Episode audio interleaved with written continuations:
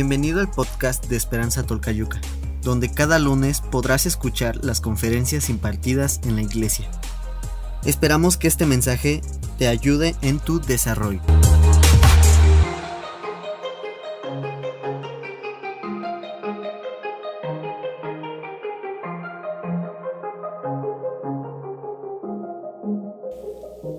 Pues bien, vamos a comenzar orando.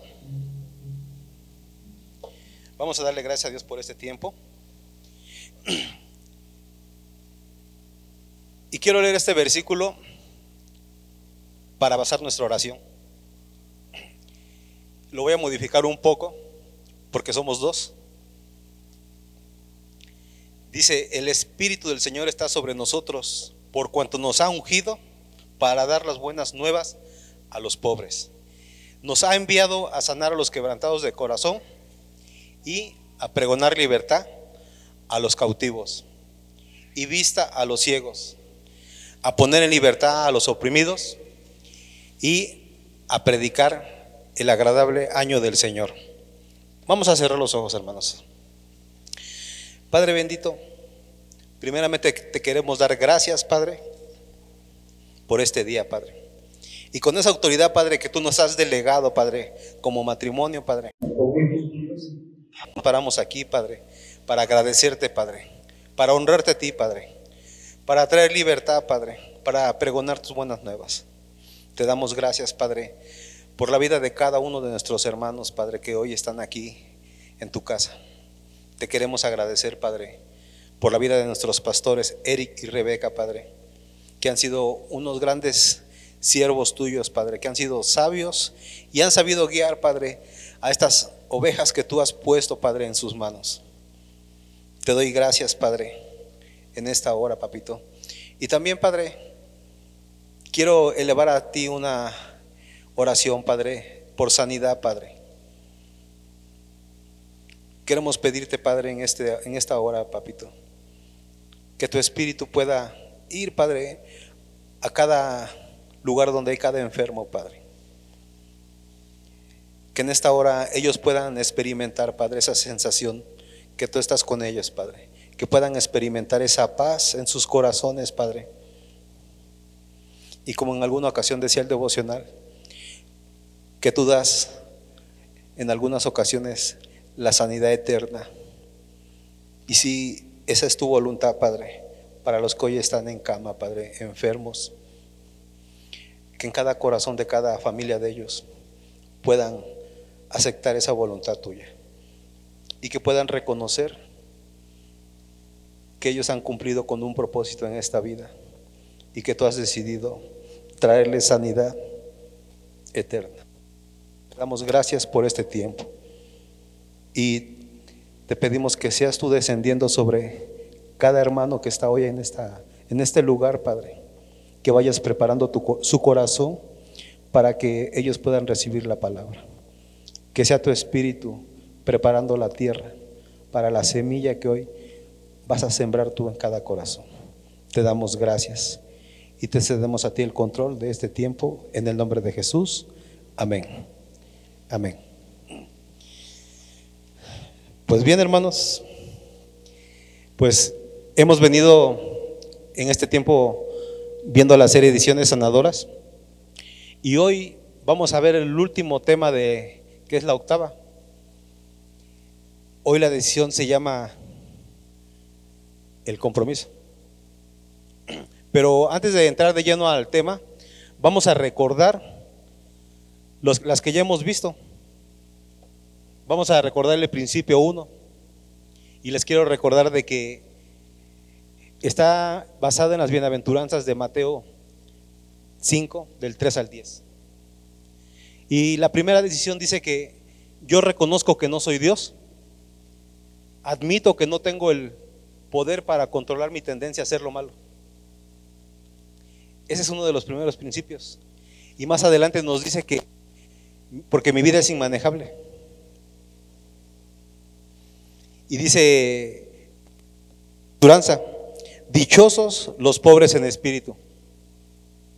El principio de Dios nos dice que en una forma sincera, creo que existes. y que, le, y que te intereso. Y que tienes el poder para cambiar mi vida. El principio 3 nos dice que conscientemente decido comprometer mi vida y voluntad y al cuidado de Cristo. Ahí le estoy cediendo todo el control de mi vida. Y en la bienaventuranza dice, que dichosos los humildes. El principio 4 nos dice que una apertura para un autoexamen y confesión de mis faltas a Dios y lo más difícil, a alguien en quien confío, a otro ser humano. Yo creo que esa es la parte más difícil, ¿no? Platicarle a otro ser humano. Eso es lo más difícil, pero ¿qué creen que trae mucha libertad cuando tomamos esa decisión de dar ese paso? Y de hecho esta decisión se, llama la decisión de limpiarse. Y dice que en la bienaventuranza, dichosos los de corazón limpio. El principio 5 dice, para que Dios pueda hacer los cambios en mi vida, me someto voluntariamente a Él y con humildad le pido que remueva mis defectos de carácter. La verdad es que para mí no fue fácil esa, esa decisión. Permitir que Él removiera esos defectos que había en mí de carácter. Esos defectos que los traía yo muy arraigados en mi corazón de muchos años. Y dice, dichoso. El principio 6 dice, evalúo mis relaciones, ofrezco perdón a aquellos que me han dañado y enmiendo los daños que he ocasionado. Excepto si al hacerlo les dañara a ellos o a otros. Dichosos los compasivos, dichosos los que trabajan por la paz.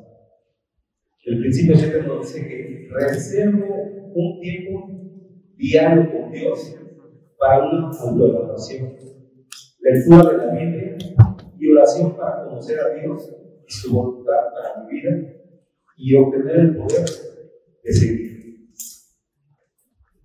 Ese también es un principio muy fuerte porque muchas veces no, no queremos darle ese tiempo a Dios, tener ese tiempo con Él a solas pero yo no entiendo desde el punto de vista cuando decidimos darle ese, ese tiempo y tomamos ese tiempo para él, la verdad es que hay mucha diferencia. Empiezan a ver los cambios en nuestra vida. Yo porque en mi vida yo empecé a ver Empecé a, a ver lo que es un hogar. Fue lo primero que yo vi. Porque así nada más tenía una casa y como sabemos, una casa no es un cuarto con cuatro paredes. Pero un hogar es donde yo me la vida. Porque ahí podía encontrar esa paz, ese amor. Y me sentía seguro de todos los problemas que había fuera de, de, mi hogar. Fue uno de los primeros cambios que yo El principio 8 que hoy vamos a ver. Y pues ya entrando de lleno al tema, el tema se llama Decídase Es el tema. Y nuestro principio dice que al rendir a Dios para ser usada, puedo llevar estas buenas nuevas a otros, tanto con mi ejemplo como con mis palabras.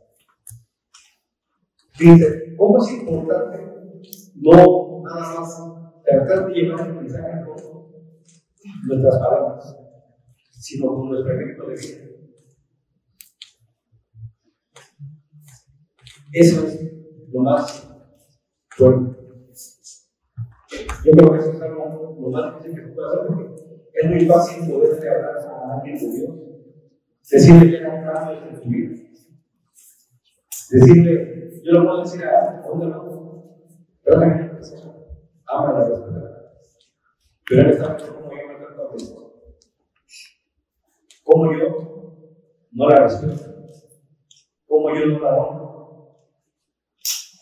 no está haciendo, no, no está haciendo de mis palabras con mis hechos.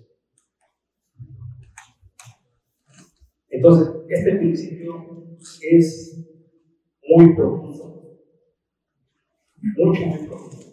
Y dice que dichosos los perseguidos por causa de la justicia, porque el reino de los cielos les pertenece. Ahí dice, los dichosos los perseguidos por causa de la justicia. No dice que los perseguidos por causa de mi, de mi carácter, de mi forma de ser. Porque muchas veces pasa así. Bueno, a pasaba. Cuando yo empecé a caminar en Cristo, yo ya empecé a adquirir una forma religiosa. Cuando me hacían algo, la verdad es que yo era bien niño. Me acuerdo que en una ocasión estaba en mi grupo amistad al que asistía yo antes. Y llegué casi, casi como de que nos pusieron la semana pasada, la chavelita, llorando. Y le digo a que era mi líder, Juan, quiero que por mí porque mi esposa no me entiende. Y me dice, sí, ahorita, ahorita. Y antes, en el tiempo de la oración, empezaron a orar y una hermana se me acerca y me dice, Dios me está mostrando que tú has. Que sí, ella sí me entiende. Ella sabe que yo soy víctima. ¿sí? Y ya se imaginarán a Miguel, todo un hombre, llorando así. Es una mujer de mi esposa. Es muy grosera.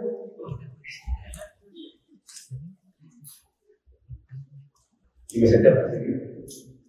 Pero no era por la sino por la Yo nunca dije que yo haya aprendido, que le seguía gritando.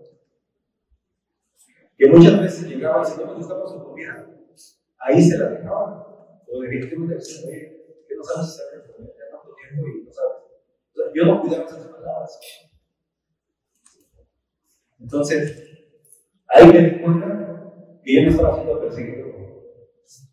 Así. Si no estaba siendo señalado por mis actitudes, por mi forma de pensar todavía. Decía hace un tiempo un tema, yo había salido de Egipto, de Egipto para no salir todavía no estaba en mí. Y yo les quiero hablar de un apóstol que se llama Daret. Vamos a empezar con la primera letra, que es la D, y dice Dios primero.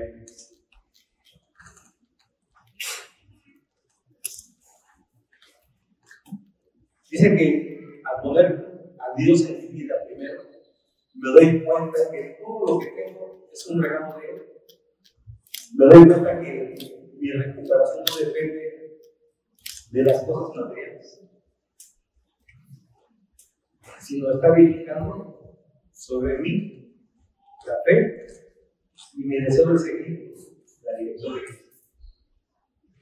Eso es cuando yo pongo a Dios en mi vida.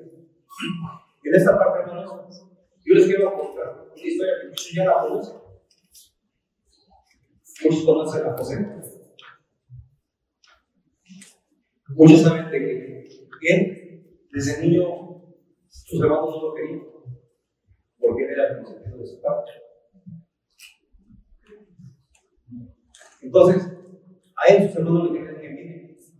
Y fue a causa de una túnica que su padre le regaló, decidieron matarlo.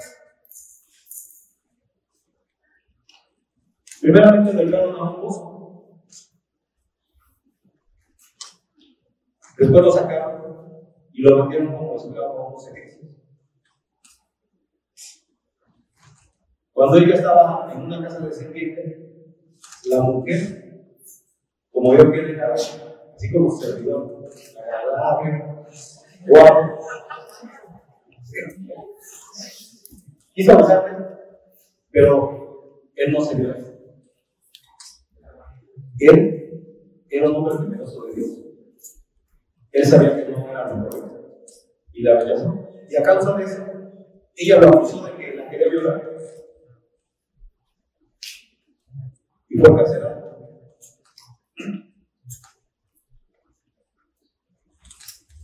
Y estuvo en prisión. Pero ¿qué cree? Él siempre puso a Dios primero ante toda situación. Él sabía que a causa de cada situación que él pasaba, Dios tenía un propósito para su vida. Así como en la vida de cada uno de nosotros, Dios tiene un propósito. Yo no sé qué situación estés pasando hoy, hermano. ¿Qué situación estás pasando tú, hermana? Pero si pones a Dios primero en tu vida y recuerdas que Dios tiene un propósito a causa de ese dolor que hoy estás sintiendo, Dios lo va a utilizar. Dios va a utilizar ese dolor que hoy tengas en tu corazón, esa situación que hoy te está causando dolor. Dios la va a utilizar. Porque debemos de recordar que el plan de Dios es bueno, agradable y perfecto. Hoy Pidamos a Dios que tengamos ese corazón de nosotros. Que no veamos la situación mala que tenemos aquí. Porque muchas veces pasa de que el problema lo hacemos grande y ellos lo minimizamos. Y en esta parte les quiero leer un versículo que es Mateo 6, 24. Dice, ninguno puede servir a dos señores, porque aborrecerá a uno y amará al otro, o estimará a uno y menospreciará al otro. No podéis servir a Dios y a las riquezas. Muchas veces se pasa de que cuando nos invitan a servir, no queremos, o al menos yo no quería Y yo, cuando llegué aquí a la iglesia, les he compartido que yo no quería ni siquiera entrar de callejón para acá. Yo nada más venía y dejaba a mi esposa en la entrada. Y yo la llevaba con mi chorcito, mis raquetas y mi mochilita para irme al deportivo. Pero la verdad que yo lo que quería era seguir sirviendo al enemigo, porque dentro de mi mochila tenía mis cervecitas. Yo quería seguir sirviendo la otra. Y ponía el pretexto que me había lastimado y que ella no quería saber nada del servicio. En otras ocasiones ponía de pretexto mi trabajo. Pero al final, Dios tiene un plan para cada uno de nosotros y hoy aquí estoy. Hoy aquí estoy. De igual manera, si en ti han habido situaciones que no han sido, no han sido agradables, recuerda que Dios tiene un propósito para tu vida. Que a pesar de que hayas sufrido, Dios va a utilizar el sufrimiento para que tú levantes a otro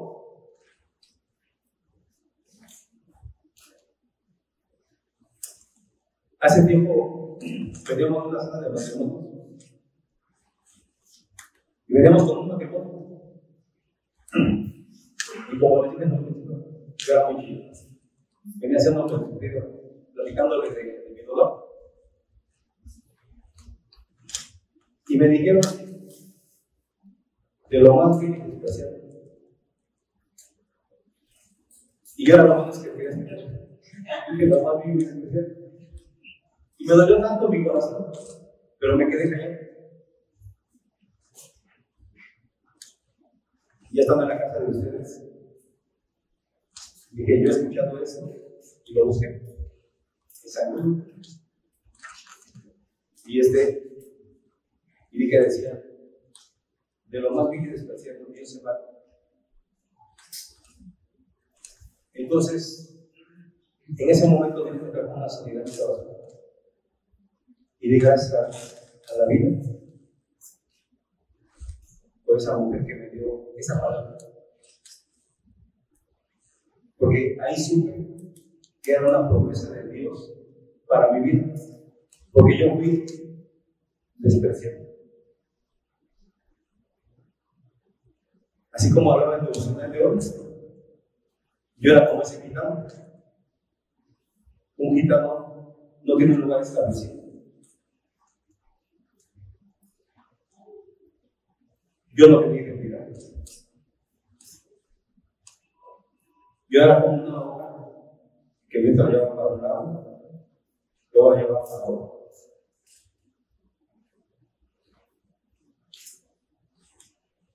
Cuando yo hago cimientos, es cuando conozco a Cristo.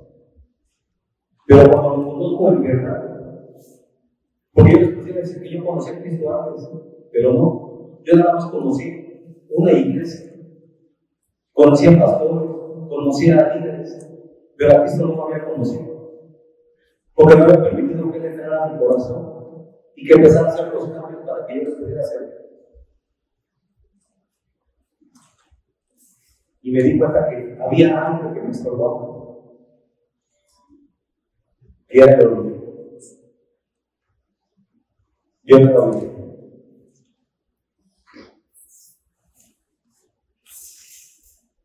Cuando entro y demás, verdad es que llegué a la y Bus quizás no lo sepa, hay algunos que lo saben hoy lo van a saber. Lo primero que yo le dije a mi esposa cuando yo y vi al pastor, le dije, con razón vienes, haz de quedar con nosotros, la joven bien parecido. En verdad no, porque yo tenía una enfermedad que se llama celos. En verdad, yo la celaba ella hasta con sus hijos. Ahora imagínense, alguien de quien yo no conocía. Aunque, bueno, ahora me explico. Mi corazón estaba mal, hermanos. Estaba muy dañado. Sinceramente, yo cuando veo a fue lo que pensé. La joven, guapo, hace que era Y me empezó a congregar y venía de más. Le digo al pastor ya después con el tiempo que ya es tiempo de que me acerque a él, ya es tiempo de que, fíjense, de que yo le regale tiempo.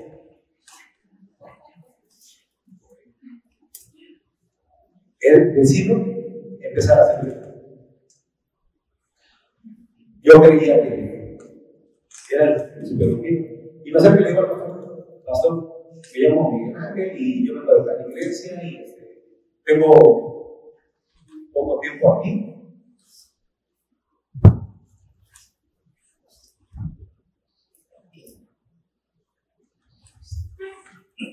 Y quiero comenzar a servir. Y el pastor me dice, muy bien, tienes que, primeramente, venir a los a las a un tomar cursos. Y yo pensé, este pastor no sabe de qué está hablando. Yo no en la iglesia, bautizaba, iba a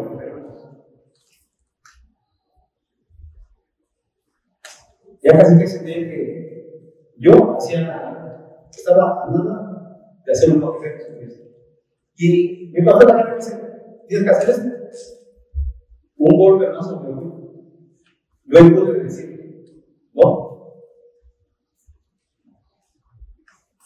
Pero entonces, tomé una patada, servir. Yo vivo en lo que Empecé a tomar cada ocho días. A ser puntual, no más tenía, era puntual. Llegaba antes de que iniciara la previa. Yo ya estaba sentado en mi lugar. Mi lugar siempre era ahí donde estaba esta hermana. Ahí era mi lugar. Y para que nadie me levantara, llegaba antes. Empieza a ir a un grupo amistad. Empieza a tomar cursos nuevamente. Y empiezo a ver cómo Dios empieza a romper esos defectos de carácter que había en mi corazón.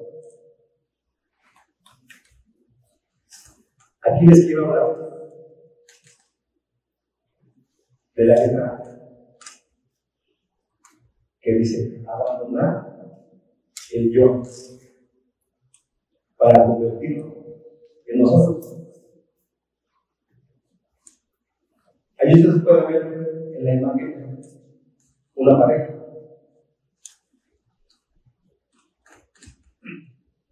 Cuando yo empiezo, como les planteé a congregar a cursos y a este, ir a grupo amistad, yo también tenía algo en mi corazón, en mi cabeza, porque yo quería caminar solo.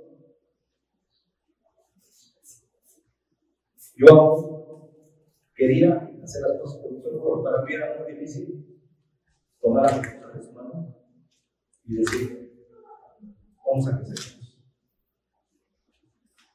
Para mí era más fácil avanzar de eso.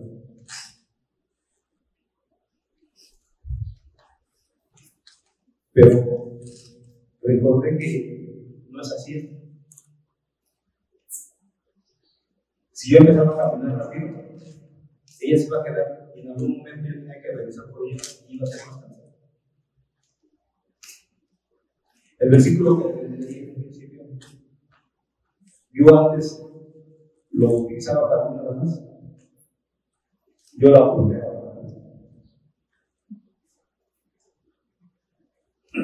Cuando me di cuenta que no estoy solo, mis oraciones empiezan a cambiar. Empiezo a, a caminar un poco. Yo no lo voy a decir lo bueno que soy. Déjenme decirles que cuando yo me pedía que estudiáramos algún tema, era una batalla tremenda. ¿eh? porque ella no me explicaba bien, no entendía. Y yo, le un tiro, le gritaba.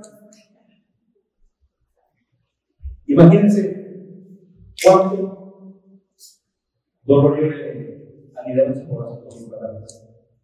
Ella muchas veces me dijo que ella no quería saber. Y eso de momento que no, no, no es para ti. Entienden mí. Tienes que decir las cosas como yo digo, como yo creo. A mí se me olvidaba que ella también tiene su Biblia que y que ella toma sus propias decisiones. Que ella también tiene su propio criterio. Les quiero confesar, hermanos, que por primera vez en el día pudimos estudiar en y ella me dijo, gracias. Breve. Porque no me quitaste.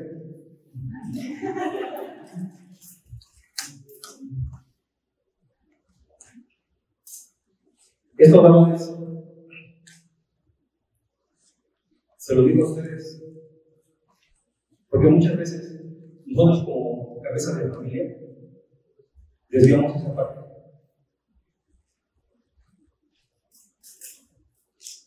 Vamos a ser más sensibles con nuestras esposas.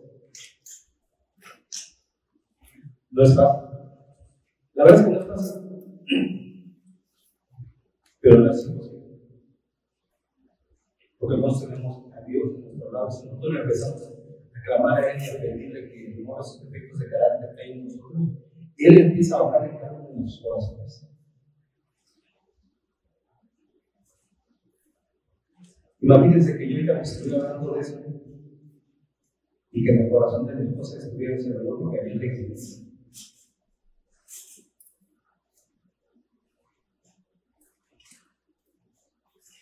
Ya no estoy llevando la mano. Ya no estoy hablando con el ejemplo que me Y yo expongo esto que ustedes hablamos porque Quiero que me conozcan, que no soy una buena persona, no soy aquí porque soy una buena persona. Aún tengo defectos, aún tengo batallas. Pero ¿saben? Hay que tengo mucho menos. Que tengo fe en que Dios puede cambiar todos los defectos que tengo en mi corazón. Esa es la fe que tengo yo. De que el día a día está haciendo algo nuevo. Que me está transformando, que está renovando mi, mi, mi corazón y mi mente.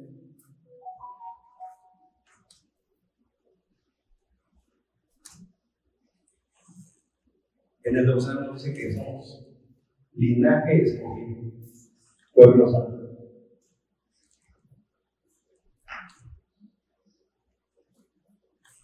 Imagínense la vida que tenía yo anteriormente. Y cuando de verdad conozco a Cristo y me dicen, tú eres linaje escogido de Dios. Yo no sabía de qué hablar. Tú eres el pueblo escogido de Dios. Tú eres nación santa.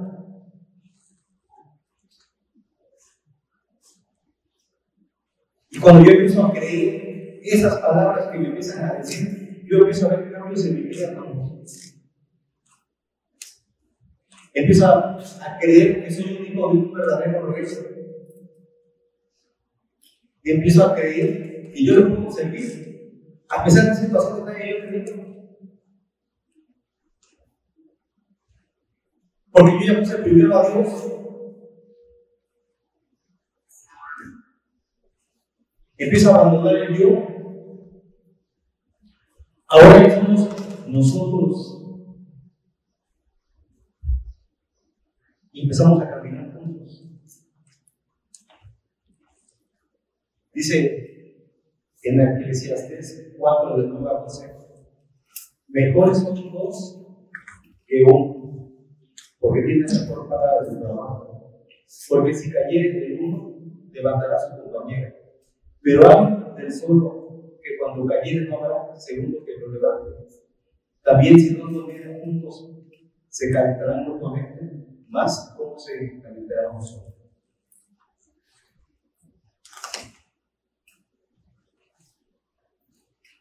Hoy sé que no, camino sobre todos.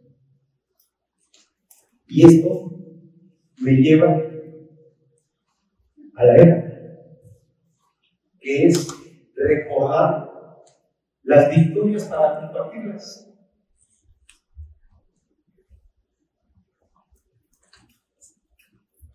Porque en Cristo hay victorias, hermanos.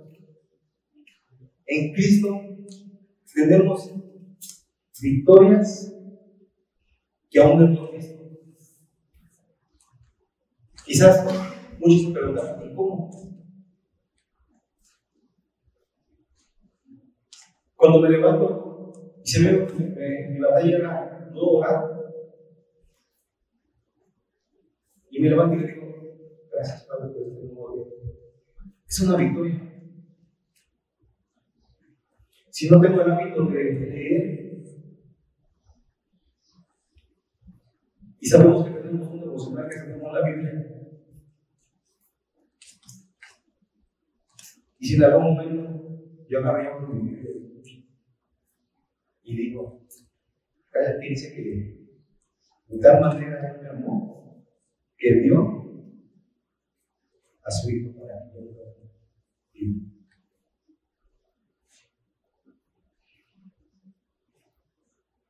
Digo, wow es una victoria. Conozco una promesa y doy un paso más. Entonces, en esta parte les quiero decir que Dios nunca vida. Este principio nos da la oportunidad de compartir nuestras experiencias y fortalezas y esperanzas a otros. Así es como comenzamos a celebrar estas pequeñas victorias. Les quiero compartir cómo yo llegué a Cristo, hermanos. Yo quisiera decirles que llegué por amor, pero la verdad es que no. Yo tuve que pasar un duelo a causa de una sentimiento que había mi corazón contra mi.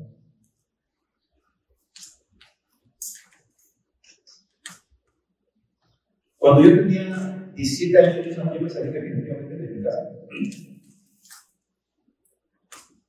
Porque mi mamá, la verdad es que nunca, nunca había morido. Ya recondicionado nuevamente. No, no, no puso la vida en no. Y entonces, en mi corazón había un sentimiento. Cuando ya empiezo yo a, a mi familia, mi mamá enferma, ella tenía diabetes. ¿Y se le complicó? ¿Y saben qué pensaba yo? Que ella se murió.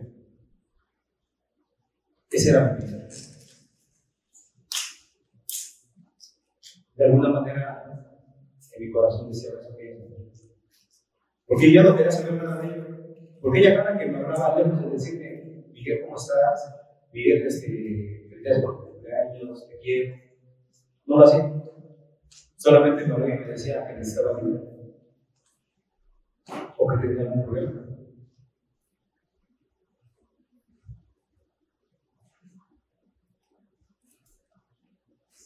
Diga, pues me resentimiento sea cada vez más. Y a causa de ese resentimiento, no me permitía ver que yo en una ocasión me senté con ella. Y me estaba botando mi camisa de la secundaria. Y se puso a llorar porque me dijo, ya no voy. Pero sentimiento me, no me permitía ver eso. Ella en algún momento de su vida me demostró amor.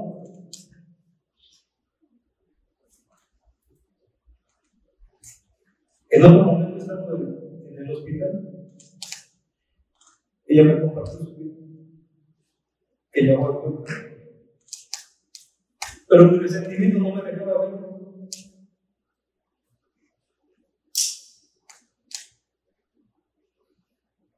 Ella me dijo que tuvo que vivir en la calle, que tuvo que soportar diferentes situaciones, quizás hasta violaciones. Pero mi resentimiento no me dejaba ver.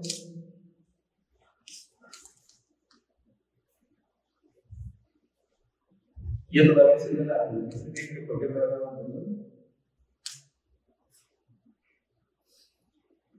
Él dijo que si mi papá no le hubiera sangre en la boca o no como él no era feliz.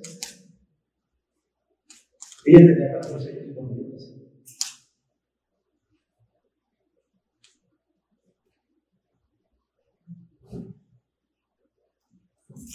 Y mi resentimiento no me dejaba Mi resentimiento no me dejaba por todo el dolor que Pero lo que mi corazón sí pensaba era que ella se murió. Que ya no quería saber nada de ella. Que cuando ella se muriera yo iba a ser feliz. ¿Y sabe? Murió.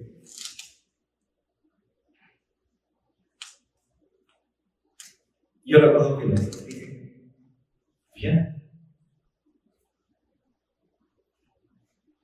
Ahí se acaba todo. Ahí se acaba todo. Ya no va a haber quien me esté molestando. Ya no va a haber quien me esté pidiendo.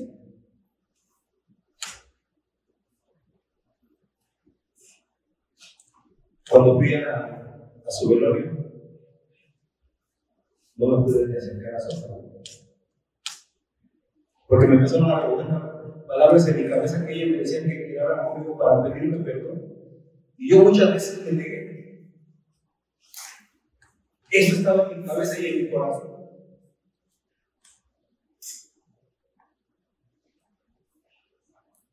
Mucho tiempo yo no pude dormir.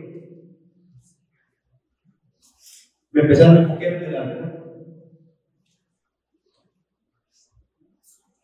A pesar de que estaba mi esposa y estaba mi hija conmigo, yo me sentía solo. Y eso hace que cada vez salidas, que buscara un refugio. Y era la Y eso me empieza a llevar a tener problemas con mi esposa.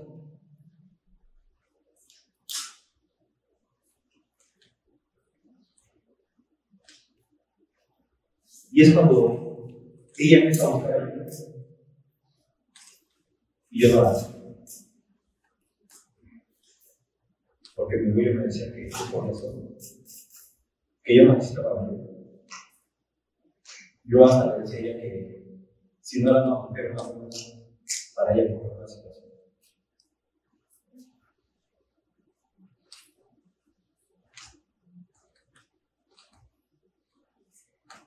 Eso fue lo para que yo a Cristo.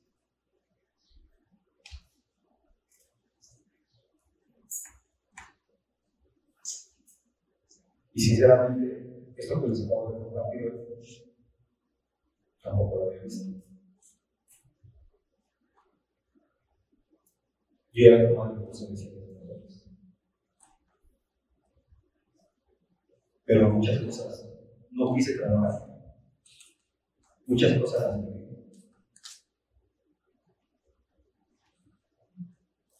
Porque tenía miedo. Tenía miedo de que me vieran como hoy. Yo no quería que se me viera con alguien más. Porque yo era hombre. Y un hombre Era lo que me decía. Hoy se cumple el verdadero hombre.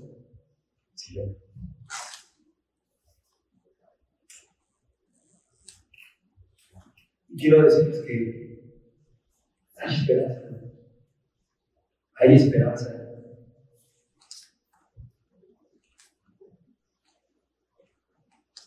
Va a haber pequeñas victorias en sus vidas, hermanos, y tienen que celebrarlas. Va a haber pequeños pasos que van dando, que se les conocen como pequeños, pero gigantes pasos, hermanos. Yo no cómo vengas hoy. Yo no sé qué traigas en tu corazón de un pasado. Pero déjame decirte que hay alguien que sí lo sabe. Quizás tu orgullo te está diciendo en este momento, no, ahí no Ahí no, porque te va a Pero te quiero decir que si a ti quizás te avergüenza, te quiero decir que Dios va a utilizar esa vergüenza, ese dolor, ese resentimiento, para que tú le sirva, para que tú levantes a otro lado, para que tú levantes a otro lado. Dios lo va a utilizar. Porque recordemos que el plan de Dios es bueno, agradable y perfecto.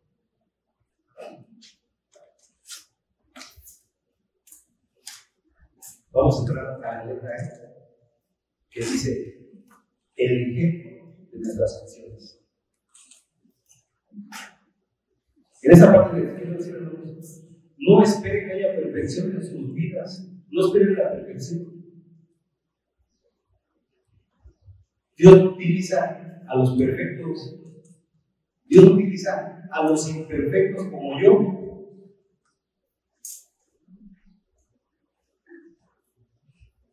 Yo fui alcohólico, fui golpeado con mujeres. En algún momento me drogué. En algún momento lastimé a otros seres humanos.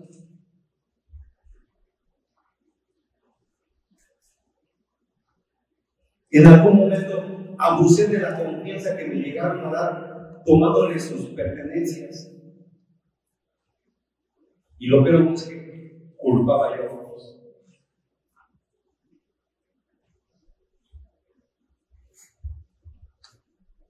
Pero su, su amor de Dios está infinito que hoy aquí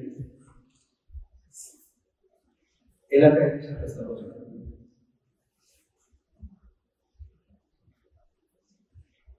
Él hoy ha hecho un hombre que dice. En Santiago nos dice que debemos ser hacedores de la palabra, pero para hacer ayuda de todos tenemos que llevar el mensaje en todas nuestras actividades. En todas nuestras actividades. No nada más venir los domingos aquí y, sentarnos. Yo hace tiempo escuché un término que decía cristiano dominguero. Y la verdad es que dio risa cuando me escuché. Pero dije, no, pues que yo no soy cristiano dominguero. Pero me puse a meditar y me dije, me que sí. Porque nada más el domingo que yo estaba aquí sentado, gloria a Dios, nada más te bendiga, que también te. Pero ¿qué estaba yo haciendo fuera de la iglesia? En verdad estaba haciendo un Dios. La verdad es que con mi comportamiento era como si fuera el hijo del diablo, porque hacía todo lo contrario. Quizás ya no tomaba, ya no me drogaba. Porque yo que esa mi batalla, el tomar, el drogarme. Y que lo demás estaba bien. Pero también me seguía llevando con mis compañeros con los iglesia. Todavía yo era el centro de atracción del trabajo para estar contando chistes que no debían estar contando.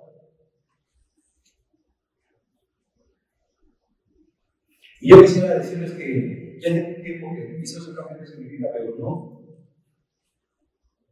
Tiene poco tiempo que yo tomé la decisión de tomar el lugar que Dios me dio.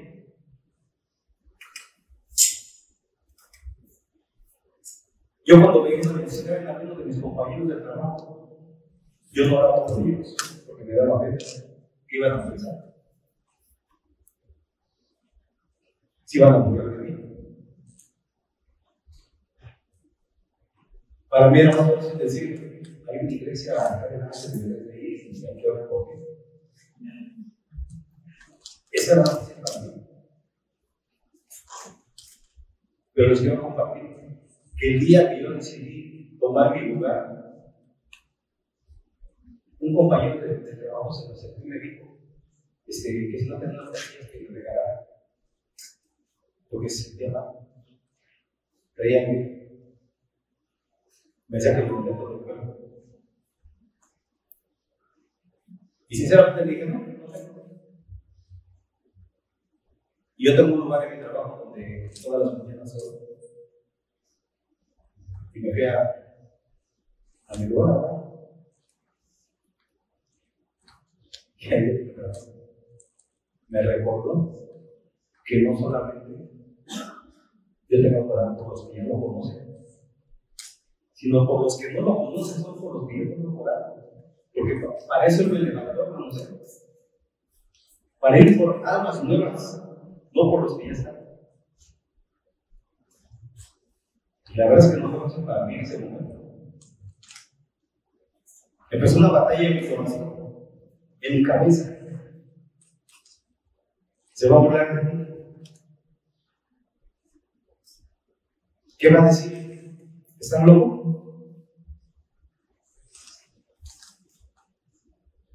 Y en eso yo le empecé a pedir a Dios que me, diera una palabra para que yo pudiera ir y dársela a Él. Y entonces me recuerdo que cuando Pedro fue tomado por el Espíritu, llegó al templo y estaba un paralítico y pidió Y él se le queda bien y dice, no traigo dinero, pero tanto lo queda. Entonces yo voy con mi compañero y le digo, mira, no tengo paciencia para dar pero tengo, tengo al Espíritu Santo para dar. Creo que empiezo a orar por él, hermano.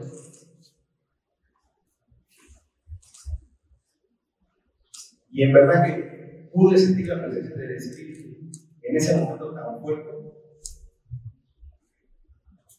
Pero quiero decir, había cierta duda en mi corazón de que si Dios me iba a rescatar.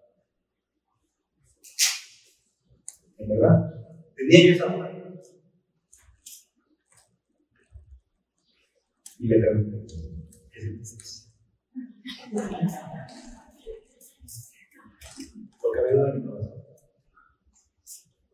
Y nada más me sonríe y me dice, sentí algo, pero no sé cómo decirlo. Y le digo, ¿cómo te sientes? Y me dice, bien. Yo estaba que me no, es que te sentí un sentí que espíritu no estaba. No, nada, me dijo, sentí algo, pero no sé qué explicarte. Y más tarde, él fue y me dijo, ya se me quitó la temperatura y se me quitó la gripa. Y a causa de eso, era la siguiente semana se me acerca y me dice, ¿te puedo pedir por favor? Sinceramente yo me pedir. Y le dije, pues si puedo, lo hago, si no, no creo, ¿eh? Y me dice, quiero que ores por mi hijo que acaba de nacer.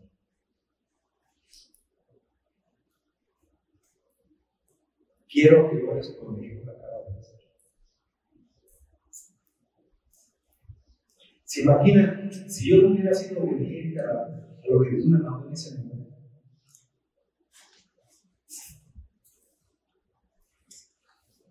Él nunca pidió que Dios, porque me dijo esas palabras. Yo sé que tú eres el Dios y que no escuchado.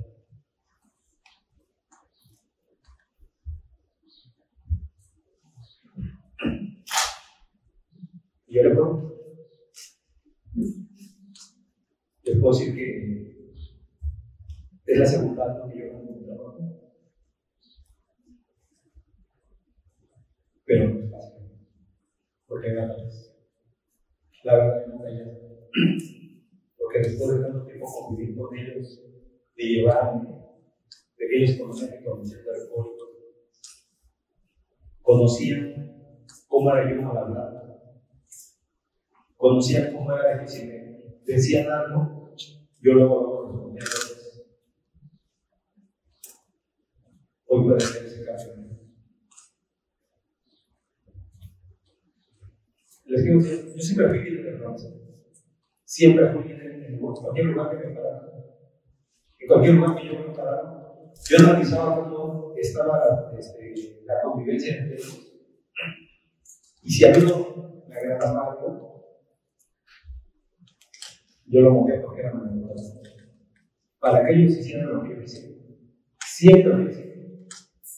Esa fue como una protección para mi vida para sentirme respetado, para sentirme valorado, para sentir que había alguien que me seguía. Eso era lo que yo hacía. En lugares que yo llegaba y si veía que había buena amistad entre ellos, que había una buena comunión, yo era el que llegaba y ponía la discordia para que hicieran las cosas como yo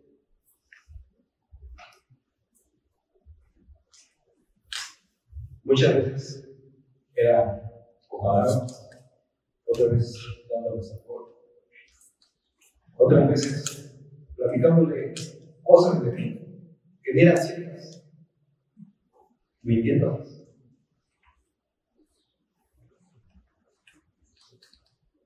Y siempre tuve eso.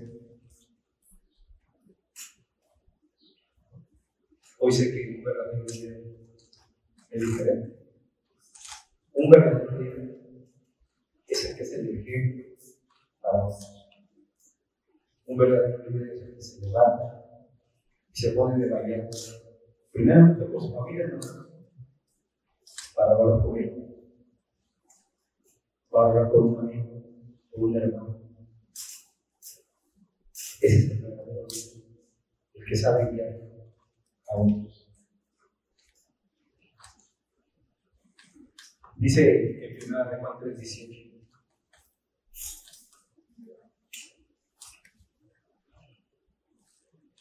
Hijos míos, no amemos de palabra ni de lengua, sino de hecho en verdad.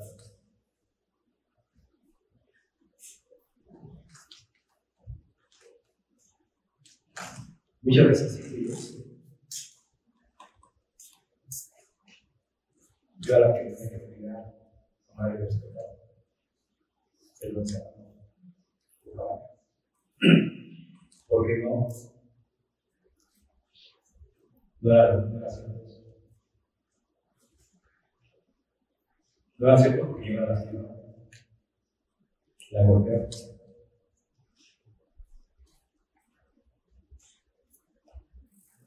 Ella no de porque no sabía ni dónde andaba yo. Y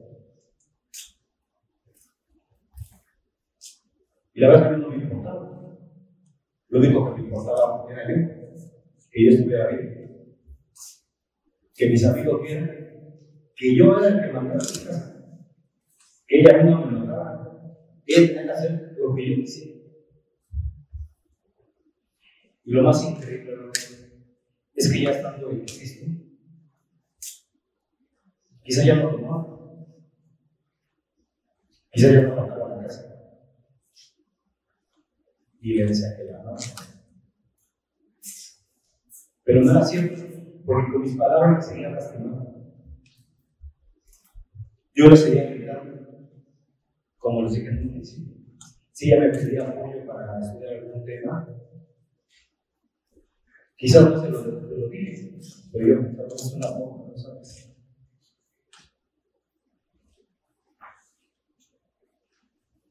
no le estaban en verdad mostrando ese amor.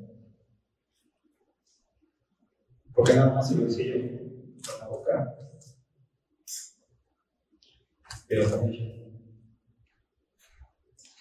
Quizás muchas veces quise cubrir esa parte, trayendo un chocolate, una rosa. Pero ¿qué creen? Las flores también se dan en los velones.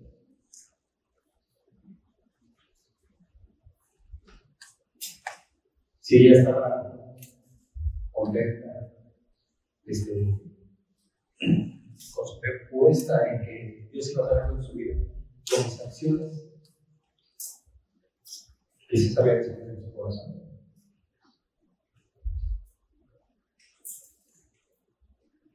Eso, hermanos, es de lo que yo les quise aprender. Daré si ya no Daré. Nunca se desanime, hermanos, por esos pequeños pasos que han dado. Cada uno de ustedes, hermanos, han dado un pequeño paso y tienen una victoria. Y Dios tiene una corona para cada uno de ustedes. Una corona de victoria. De que saludar a mi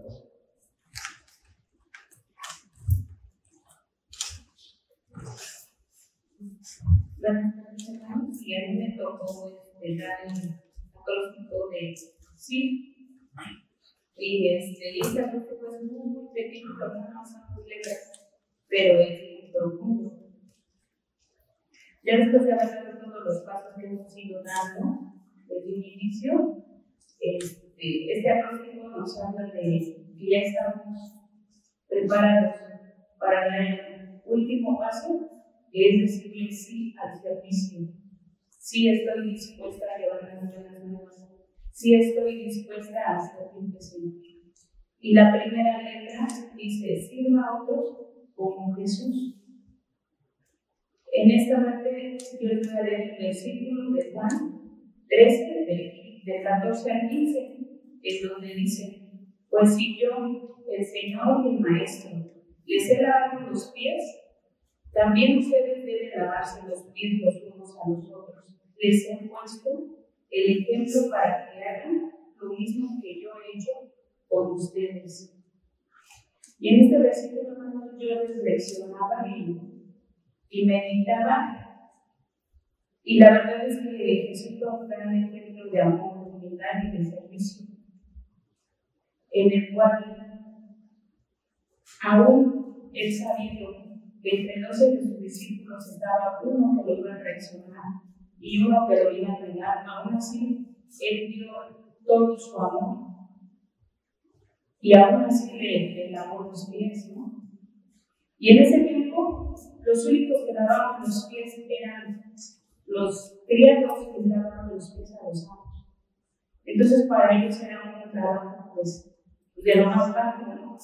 Entonces, Jesús tuvo esa humildad para lavar los pies a sus discípulos. Y yo me invitaba a esta parte en donde decía, ella sabía que iba a ser traicionada. Ella sabía que iba a ser negada. Y me invita a mí a pensar. Y si esa hermana me hace una y si la hermana me dice otra cosa, ¿de verdad es que yo dispuesta a servir con eso? Y yo dije, ay Señor, me pusiste difícil, ¿no? La verdad. Entonces, cuando yo llego a Cristo y me invitan a servir por primera vez en la iglesia donde yo nací, la verdad es que este versículo me vino como que muy a la medida porque yo no quería servir en la iglesia de donde nací, porque la verdad es que nuestro líder me caía mal era el Señor que era grande, donde yo lo veía siempre enojado, bien mandón, enojón, y yo decía, este, ay, mi jefe, el hermano, hermano, y se lo decía a mi esposo, y yo no voy a hacer, ay, me jefe, no, porque te habla así, déspota, es este bien enojón, es bien mandón, le digo, yo no, yo no estoy dispuesta a, o sea, que me esté contando, me esté diciendo, y la verdad es que en ese momento ahí como que eso frenó, o sea, no podemos ser diarios. Después con el tiempo, yo me di cuenta que no era el hermano, era yo, era mi corazón. Era mi corazón que estaba dañado, era mi corazón que estaba lastimado, era mi corazón que no le gustaba recibir órdenes, era mi corazón que no le gustaba someterse. Era Lucía la que estaba mal, no era el hermano. Porque a veces cuando nuestro corazón está dañado, en alguna ocasión yo leí en un libro que decía que nuestro corazón cuando está dañado es muy fácil de ser lastimado y con facilidad también nosotros lastimamos a otras personas porque no tenemos esa delicadeza de decir las cosas. No tenemos como que esa delicadeza de decir, oiga, no esto, o oiga, no está o sea, no, no te, es porque mi corazón da lo que hay. Dice la palabra de la, de la abundancia del corazón habla nuestra boca. Cuando mi corazón está lastimado, cuando mi corazón hay dolor, ¿qué es Pues puro dolor, ¿no? Entonces, en ese entonces fue mi pretexto. El hermano era hermoso, el hermano era marrón, él no me caía bien. Y además decía, tengo que ir a trabajar, es que no tengo tiempo, ¿no? Y mi esposo me decía, no, no tengo tiempo, tengo que ir a trabajar, ¿no? Y en alguna ocasión serví en aquella iglesia, pero la verdad es que no tengo de corazón. Iba yo de mi casa, igual me tocó en atención a los invitados, cada que llegaba a decir, y se le mal el y se le O sea, me veía una persona era mi, expectativa, ¿no? Que los conocía, ¿no? Entonces, este, regresamos del servicio, ¿no? ¿Y qué creen que nos asaltan? ¿No? Y ya así de, voy a servir y todavía de normal, nos asaltan esa vez. Y así de, ¿qué O sea, entonces pues, estoy contigo y ve lo que te pasa, ¿no?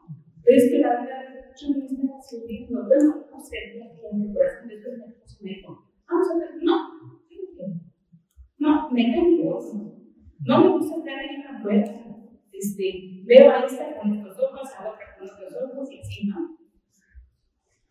Pasa el tiempo y después no era muy insistente, pero de repente sí me decía, es que yo no siento solo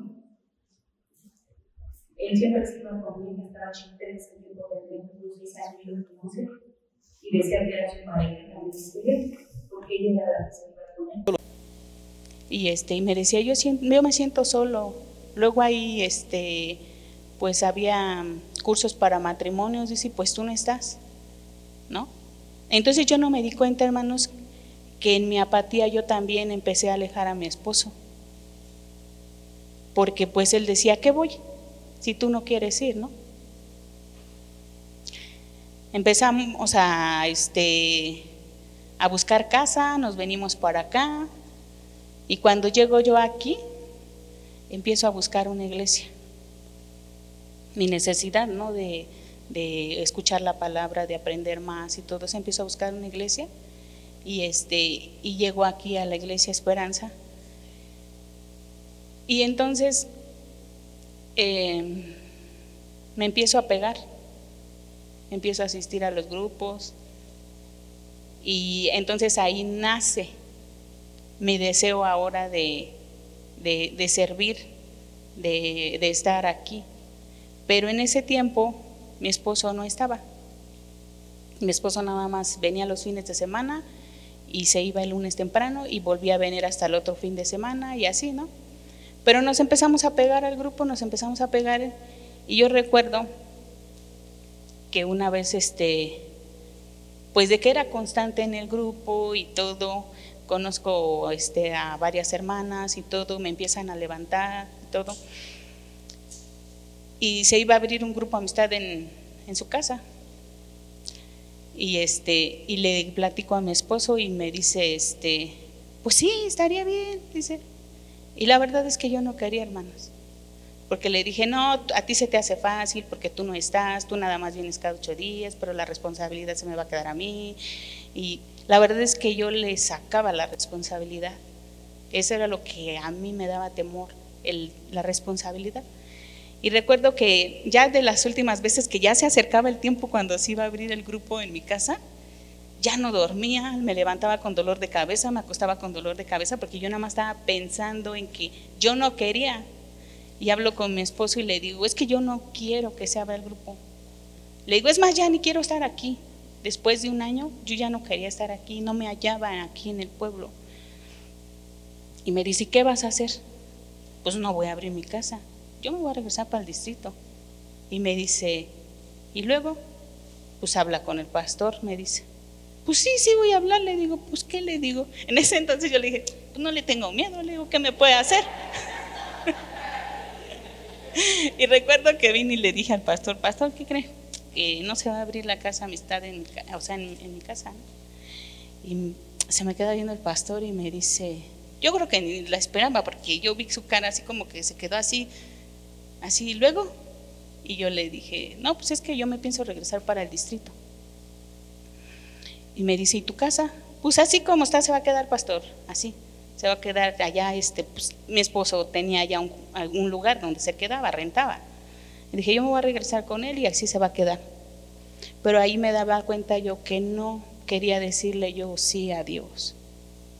No me quería comprometer con Dios. La verdad es que no quería servir aún. Ahí todavía no daba ese paso de que sí, de sí servirle. ¿No?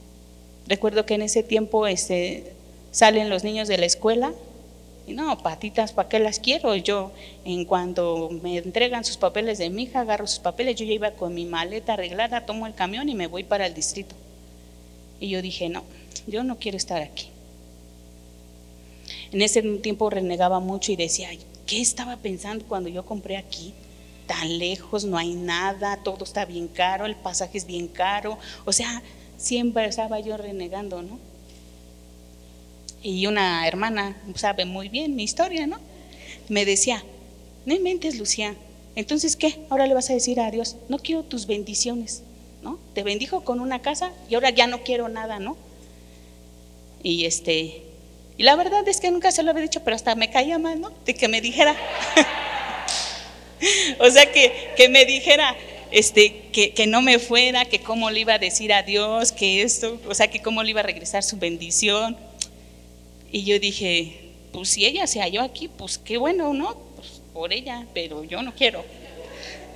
Entonces me voy y en ese tiempo, este, en ese lapso de esas vacaciones, empiezo a buscar yo cuarto, o bueno, un departamento donde irme a vivir. Pero cada que yo llegaba veía Y yo veía gente extraña. Y yo decía, bien a todo dar, ¿no? Yo ya hice mis planes, ya este, dije, no regreso, me meto a trabajar donde, donde estaba yo trabajando, porque ahí salí con las puertas abiertas. Dije, este, con lo que yo gane, que se pague la casa, con lo que mi esposo me da para pagar la casa aquí, pagamos la renta y ya viene a todo dar. Pero ¿qué creen, hermanos? Que cuando yo llegaba a las casas y veía a gente extraña, yo decía, yo me voy a ir a trabajar y mi hija se va a quedar. ¿Y con quién se va a quedar? ¿Con gente ajena que no conozco? Y, se me venía a la mente, ¿y si a mi hija le llega a pasar algo? Y por mi terquedad, eso yo ya no lo voy a evitar. Yo ya no le voy a reparar a mi hija un daño que le hagan, ¿no?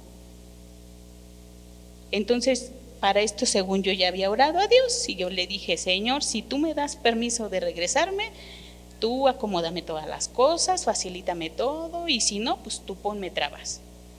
Cuando ya quedamos de que íbamos a ir a dar el depósito y la primera renta, ¿qué creen hermanos? Que llegamos y sale mi esposo bien enojado. No, es que ya la rentaron, que no sé qué, que no sé cuándo. Y él no sabía nada porque él ya me había dicho, nos vamos, nos vamos y ya nada de que vamos y regresamos, ya nos establecemos en un solo lugar. Y entonces cuando sale y me dice que no nos iban a rentar, yo nomás lo único que hice es dice así, gracias Señor, ¿no?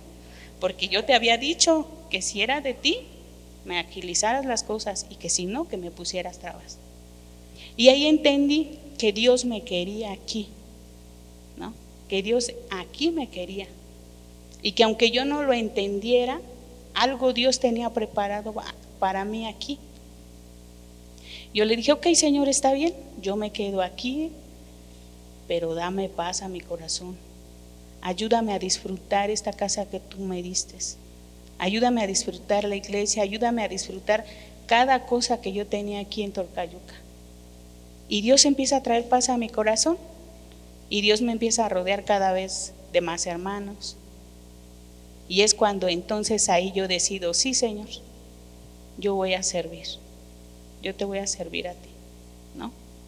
Y entonces ahí es donde entra, entra esta parte, de donde yo decido decirle sí a Dios. ¿no? Y ahí entra la letra de la I, que es incondicionalmente entrega a Dios. Desde ese tiempo para acá, hermanos, yo he tratado o hecho cada, he puesto cada esfuerzo de darle ese servicio incondicionalmente a Dios. Porque hay algo que yo tengo bien mm, ¿cómo se dice la palabra? Presente, que el servicio no es para mi hermano, ni para mi hermana, ni para el pastor, el servicio es para Dios. Para Él es para el que yo estoy aquí, para servirle a Él. Y en esta parte yo les quiero leer el versículo de primera de Timoteo 1.5, que dice que el amor brote de un corazón limpio de una buena conciencia y de una fe sincera. Cuando yo paso por todo este proceso, hermanos, y llego a este, a este convencimiento de que el servicio es para Dios, de que es por agradecimiento, por amor, es cuando yo digo, ok, y empiezo a disfrutar. Empiezo a disfrutar el servicio, empiezo a disfrutar este, todo lo que Dios me había dado y decido decirle sí. Adelante Señor, aquí estoy. Este tiempo no ha sido fácil, hermanos, ¿no? Porque de repente ha habido desánimo en mí, ¿no?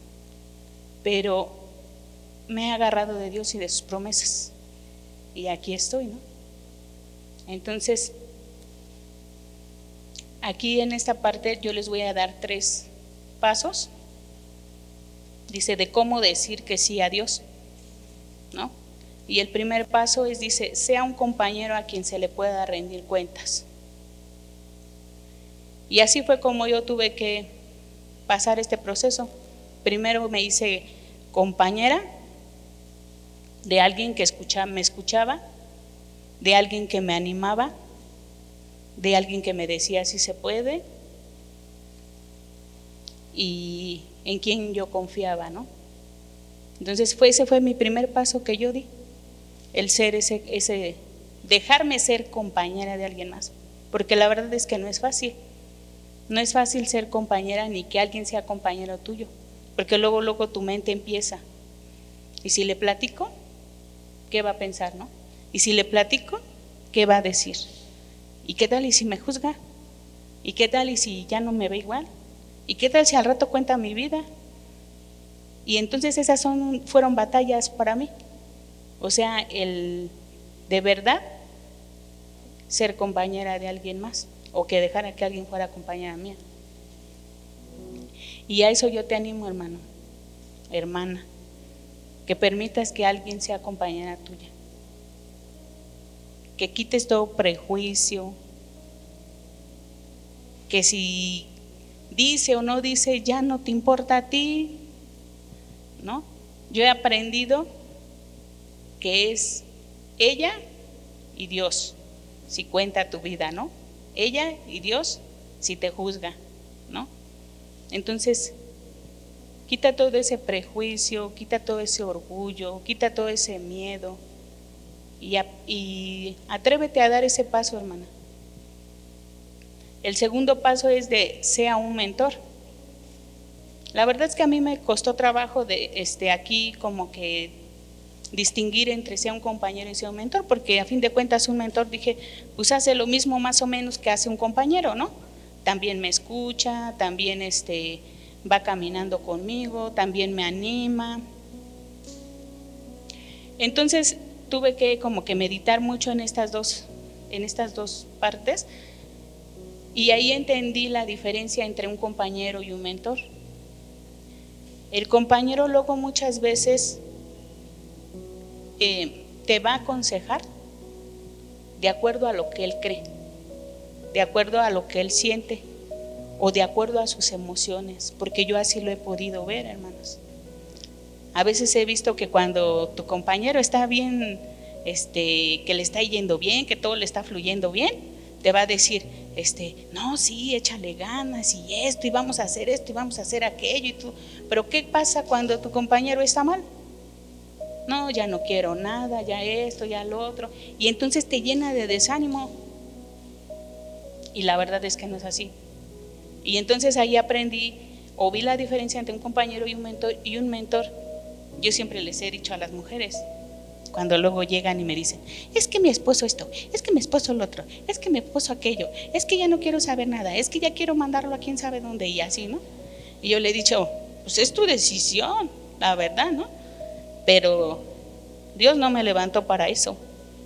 Y siempre trato de animarlas y decirle, échale ganas, mira, en medida de que tú hagas esto, Dios va a trabajar con tu esposo en esto. Pero le dije, jamás escuches de mi boca que te diga, sí, déjalo, sí, trátalo mal, sí, no le des de comer, ¿no? Porque a veces así, así suele suceder, la verdad, ¿no? No, tú debes de cumplir y tú debes de hacer y debes de soltar a tu esposo y Dios va a hacer lo que a él le corresponde. ¿No? Tú nada más encárgate de orar, de atender a tu esposo, de someterte y ya, ¿no? Más sin en cambio en compañeros sí lo he visto que dice, pues sí, pues no le des de comer, últimamente, para que vea lo que tiene, para que valore la mujer que tiene, ¿no? O sea, la verdad es que sí, lo he visto, ¿no? Bueno, en otras iglesias, aquí no. para no entrar en conflictos. Entonces, esa es la diferencia de ser un compañero y ser un mentor. Un mentor es el que sabe que está firme y tiene la firmeza y la convicción de que Dios lo, la mandó o lo mandó a llamar a ser reparador, reparador de, de vidas, ¿no? reparador de matrimonios. Ese es un mentor. ¿no? Entonces, puedes tener de los dos, compañero y mentor. ¿no? Una hermana me, nos compartía, decía, no, es que yo le platiqué que mi esposo, que esto, que el otro, que y me dijo, déjalo, ¿no? Dice, y ahí me pude dar cuenta, ¿no? O sea, como si es necesario estar aquí en la iglesia, como si es necesario tener alguien que te esté mentoreando, como si es necesario que alguien te esté guiando, ¿no? Y yo dije, qué padre. Y esa, y esa hermana tiene bien poquito de estar aquí. Tiene bien poquito de haber llegado. Y, yo doy gracias a Dios por ello, porque yo le, yo le digo a mi esposo, tan poco tiempo que tienen y Dios ha hecho cosas grandes en su vida. Y ahí celebramos también esas pequeñas victorias, ¿no?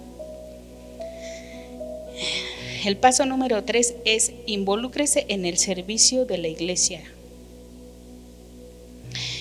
Y el, yo los invito, hermanos, los animo de verdad que se involucren en un servicio aquí en la iglesia. Que como hace ratito decía mi esposo, no se esperen, hermanos, a querer ser perfectos. No se esperen a querer saberlo todo. Porque la verdad es que nunca vamos a terminar de saberlo todo. Nunca vamos a terminar de aprender. Día con día vamos aprendiendo.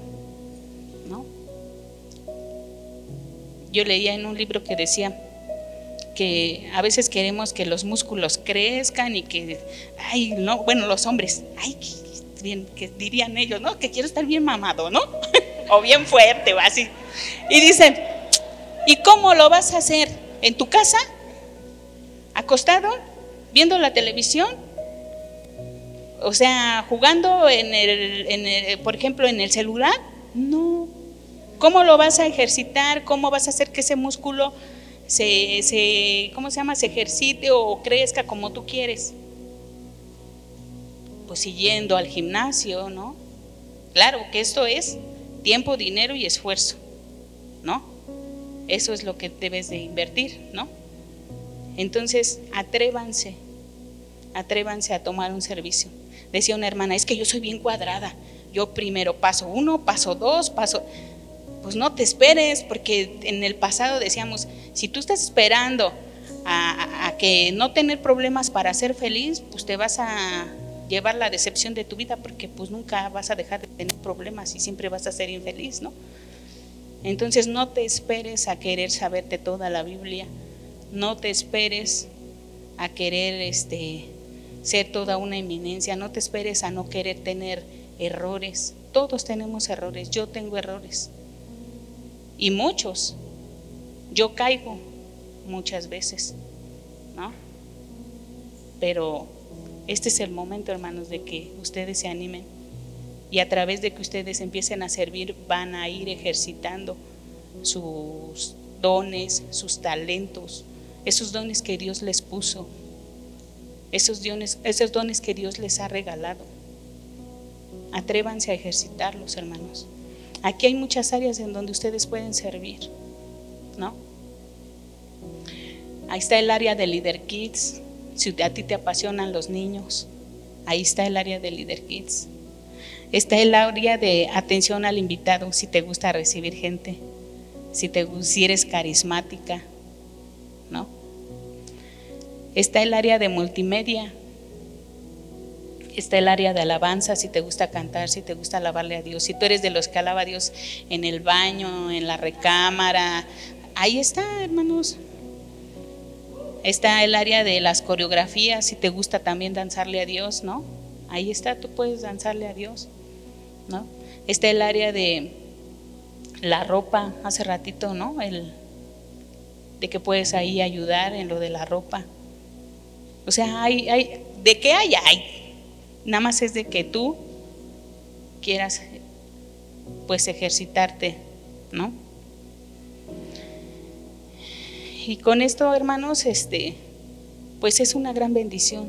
Tú eres una gran bendición para la vida de alguien más, en donde tú puedes bendecir la vida de, de los niños, la vida de los jóvenes, la vida de otro matrimonio, la vida de otra mujer, de otro varón.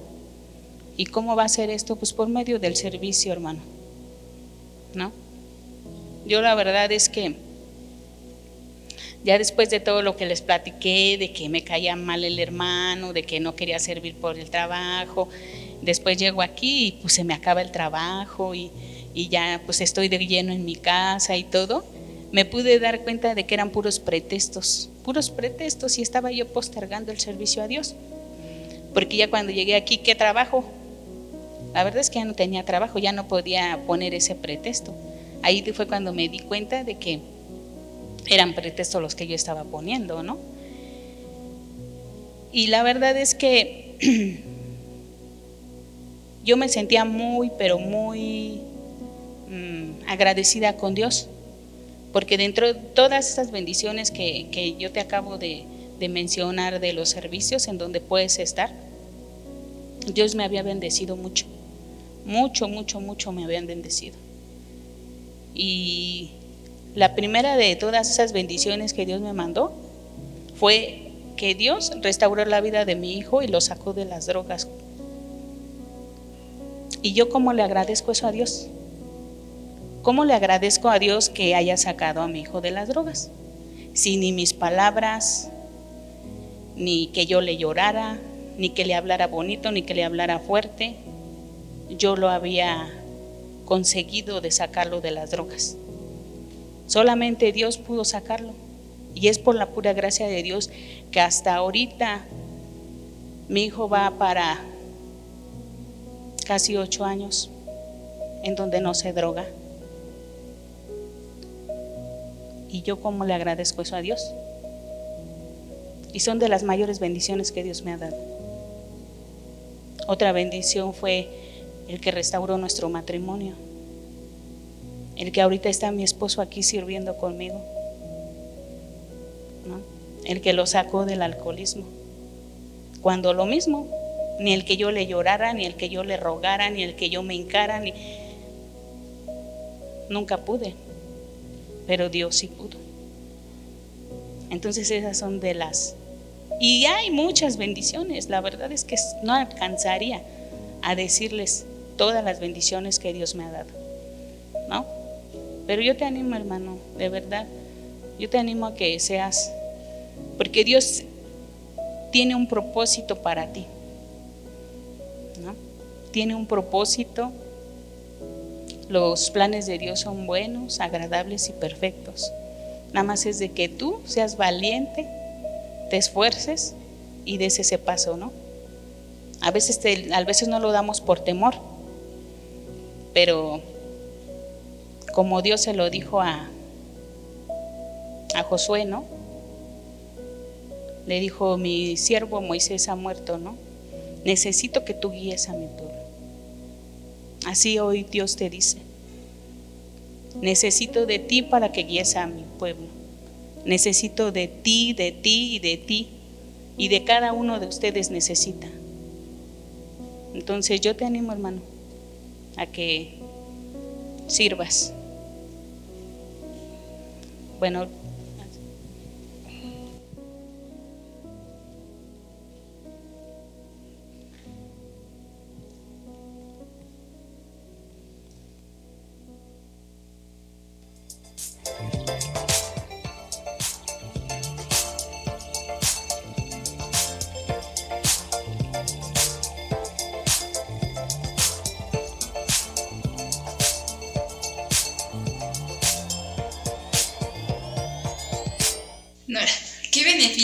ha traído tu vida servir? Bueno, el servir, primero, eh, estoy muy agradecida con Dios por haberme dado eh, esa oportunidad de servirle. Me siento privilegiada al poder servir a través de atención al invitado. Y otra de las, de las cosas que me impulsó a estar en este servicio es mostrar a los demás el amor que Dios ha depositado en mí. Eh, es uno de los talentos que, que la verdad yo no sabía si que lo tenía, pero ahora me puedo dar cuenta que lo disfruto bastante, ver cómo llegan este, las, los hermanos, eh, las personas nuevas a la iglesia y ver que eh, a veces necesitamos, ¿no? Que nos hagan sentir bien, un abrazo, una sonrisa, al mostrar ese cariño, esa amistad.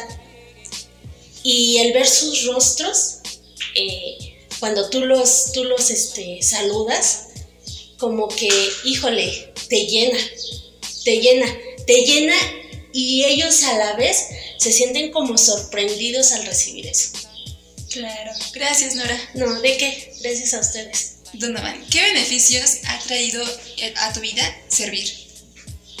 Pues en lo personal creo que servir eh, me ha dado mucho crecimiento porque me considero que era una persona tímida, ¿no? Entonces en cuestión de relaciones creo que el servir me, me ha dado mucha expresividad aparte también, ¿no? Cuando estoy ya adelante dirigiendo, pues este, siento esa libertad, ¿no? De, de, de expresión.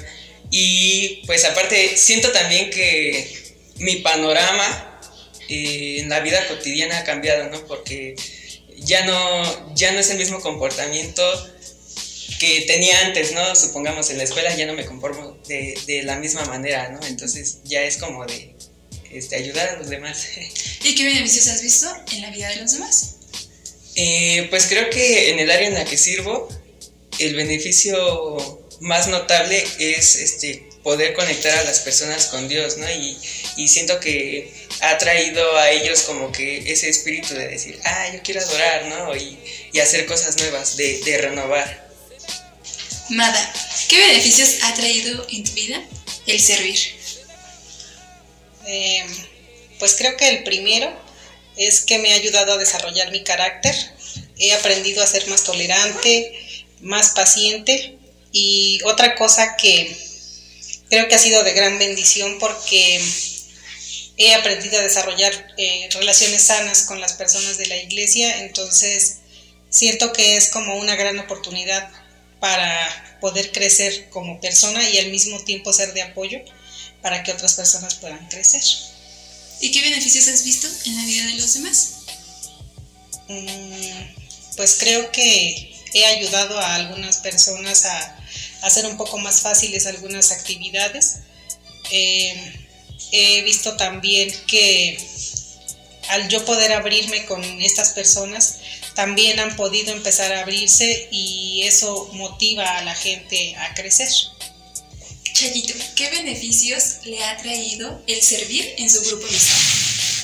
Eh, muchos. Eh, en primer lugar, el poder servir en el grupo amistad me enseñó a amar. Yo no sabía amar y he podido aprender a amar a mis hermanos. Entonces, este, ese es uno de los beneficios. Otro, eh, junto con el servicio, yo veo que Dios ha prosperado mi vida. Me ha dado plenitud. Yo creo que es de las mejores decisiones que he podido tomar. ¿Qué beneficios ha visto en la vida de los demás? ahí eh, yo creo que es una, también una satisfacción personal el poder ver cómo mis hermanos van madurando, van creciendo y pues los lazos que se han creado entre nosotros, ¿no? Porque ya teníamos tiempo en el grupo y como que esos lazos no se daban. Y últimamente pues yo veo que, que ya nos buscamos, ya, ya, ya como que ya nos necesitamos, ya pertenecemos más, ¿no? Muy bien, gracias. Eddie, ¿qué beneficios ha traído a tu vida servir? Pues creo que en el área en la que estoy me, ha, me ha, servido a ser más empático con las personas, eh, poder ser más creativo respecto a fotos, videos, este, se ha pulido esa, esa área. Igual me, me, ha ayudado a ser más paciente, porque si no es un problema que, que tengo, este, ahora ya como que puedo ponerme en los, en los zapatos de alguien más y pensar, ¿no? Como esa persona. Y sería eso. ¿Y qué beneficios has visto en la vida de los demás? Pues es de gran bendición poder editar los videos porque les puedo llevar la palabra a personas que no ven a la iglesia o personas que por alguna situación no pueden venir los domingos. Y muy aparte de eso, eh, llevarles la palabra incluso a personas que no son de la iglesia, ¿no? Poder transmitir el mensaje principal, que es, pues es llevar la palabra a más personas. Claro. Gracias por tu corazón servicial y ser de bendición. Gracias a cada servidor de nuestra iglesia.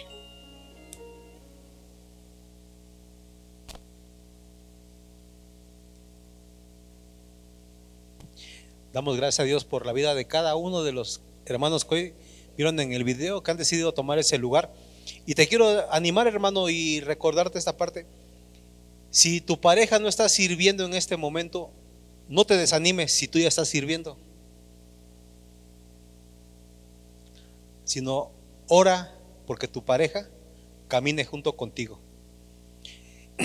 Ya para ir cerrando, hermano, les quiero comentar un pequeño testimonio de que ahora que vimos, estábamos en la edición de, limpiarse, el grupo de matrimonio nos fuimos al, cerro, fuimos a hacer el inventario ahí arriba.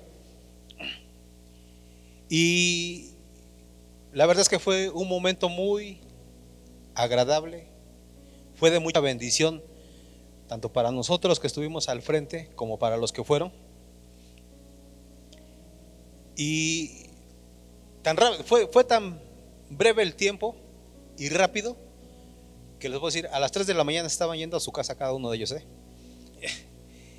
pero ahí que creen, pudimos encontrar matrimonios que iban a ayudar a otros matrimonios. Y como en un principio les hablábamos de Namán, que le dieron una indicación para él no fue agradable.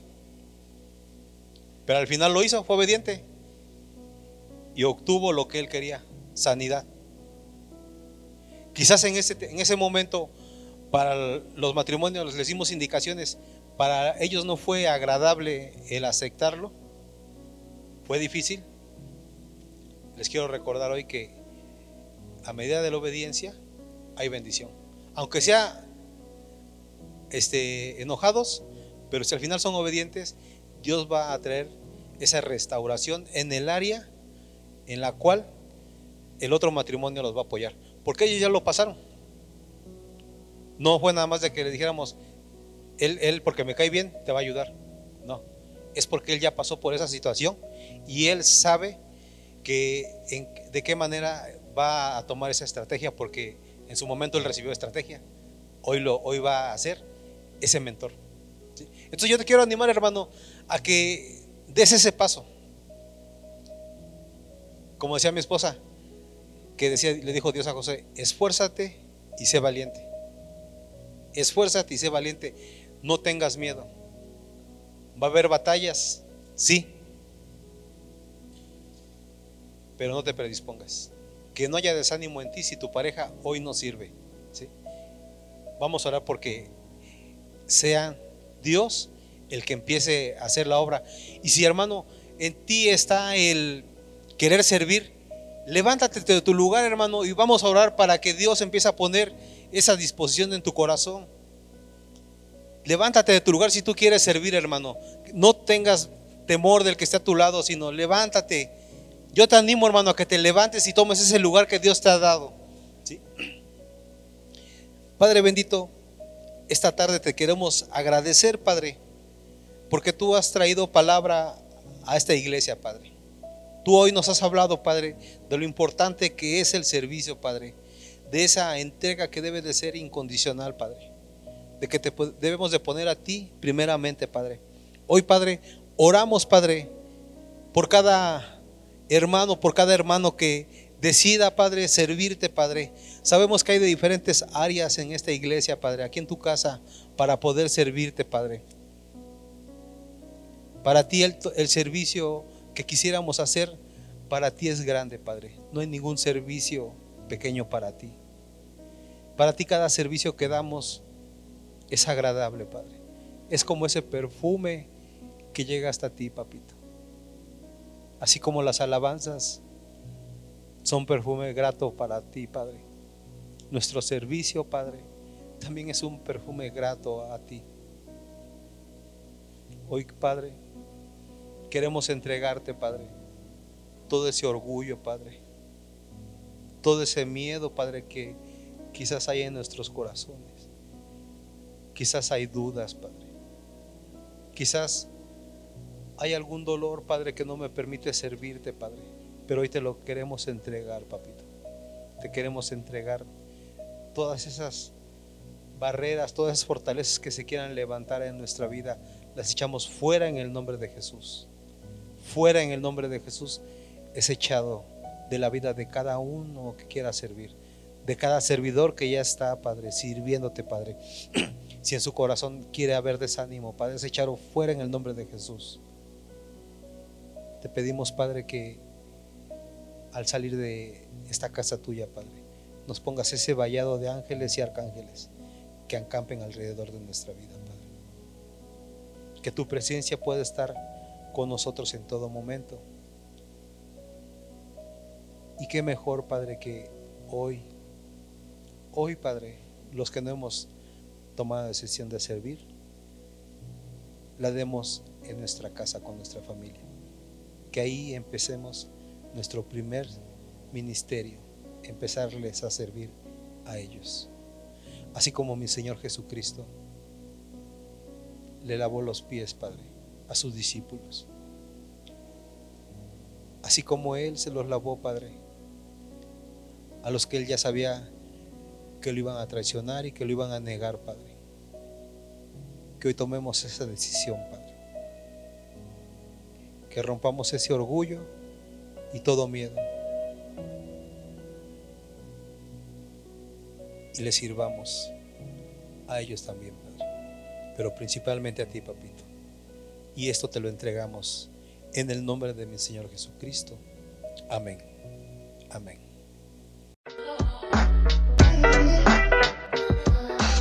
Gracias por ser parte de esta familia. Nos gustaría que pudieras compartir este podcast con tus amigos y conocidos. No olvides suscribirte, seguir y dejar tu like en las diferentes redes sociales que están en la descripción. Esperamos que este mensaje te ayude en tu desarrollo. Hasta la siguiente semana.